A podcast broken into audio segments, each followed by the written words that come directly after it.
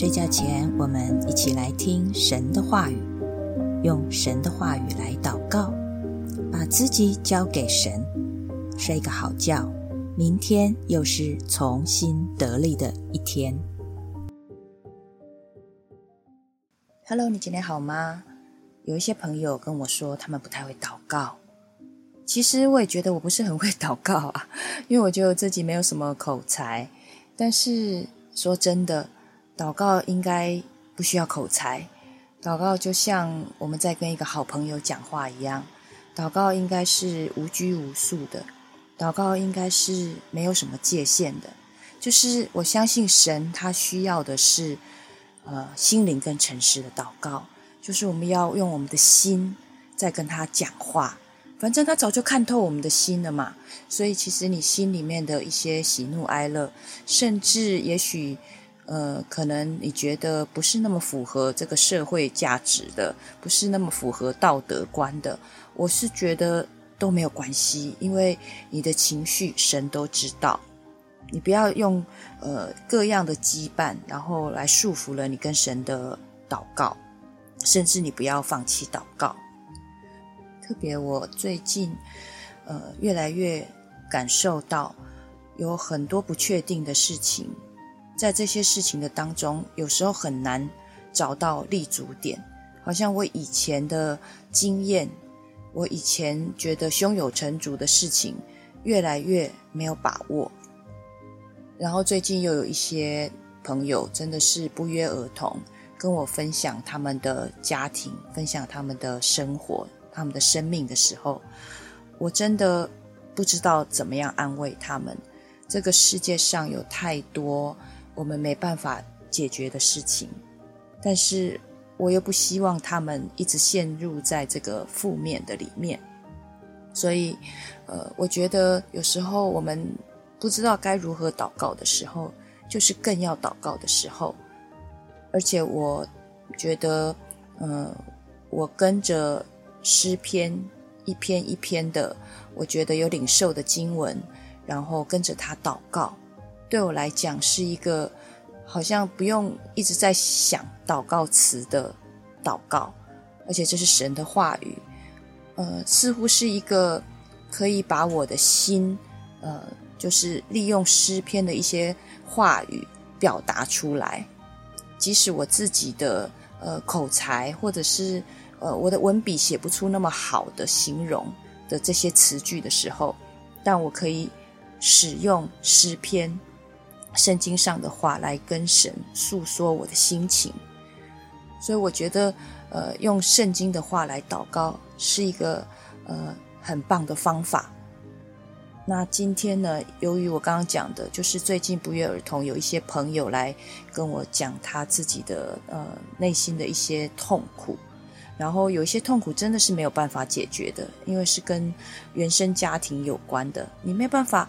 选择你的家家人，你没办法选择你出生的家庭，所以我就呃也为他们祷告。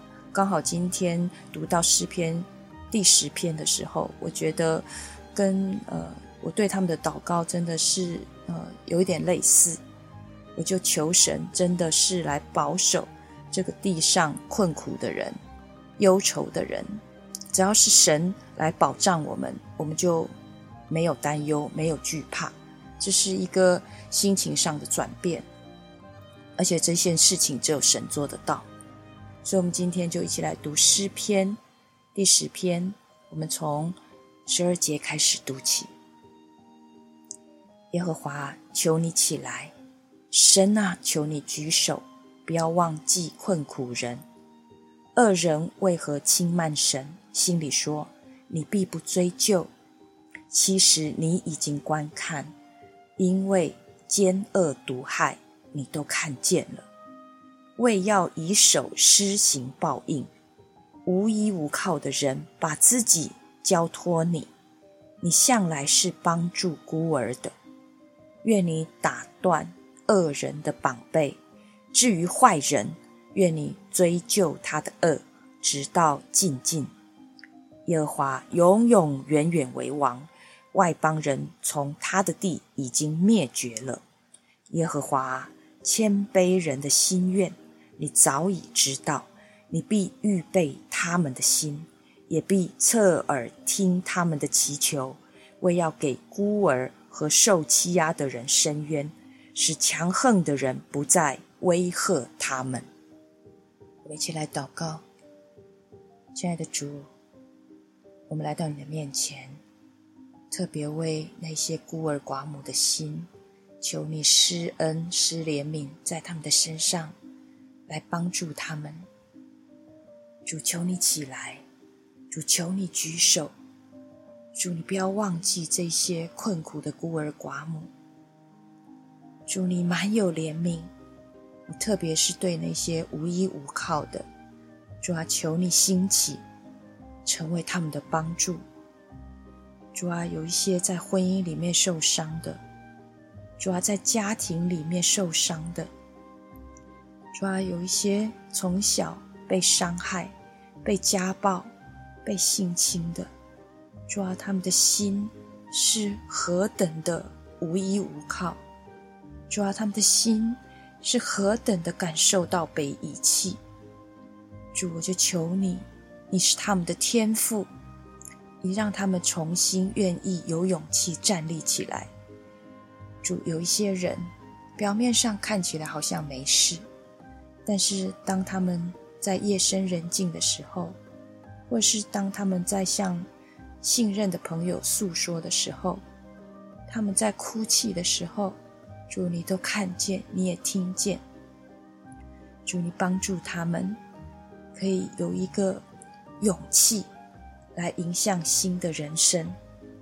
主啊，你不仅仅是为他们伸冤的神，你让强横的人不再威吓他们。主啊，他们心里面的声音，他们的心愿，你都知道。主啊，求你贴近他们的心，求你完成他们的心愿，求你使他们的心里面是有梦想、有盼望。主啊，你预备好他们的心，叫他们一步一步的迎向那一个美好的。主啊，你为他们所预备的生命。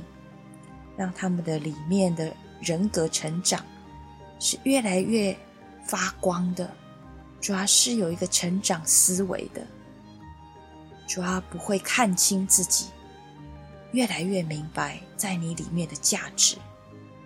所以谢谢你使用我们，叫我们可以在他们需要的时候，在他们的身边陪伴，在他们身边倾听关怀。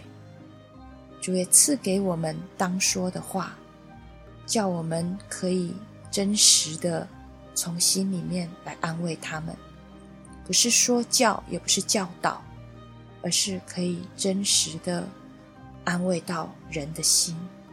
主，谢谢你，谢谢你给我们一切的慈爱跟恩典，求神继续的来祝福我们，与他们同在。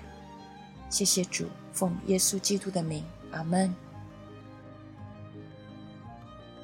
晚安，祝你有个好梦，神与你同在。晚安。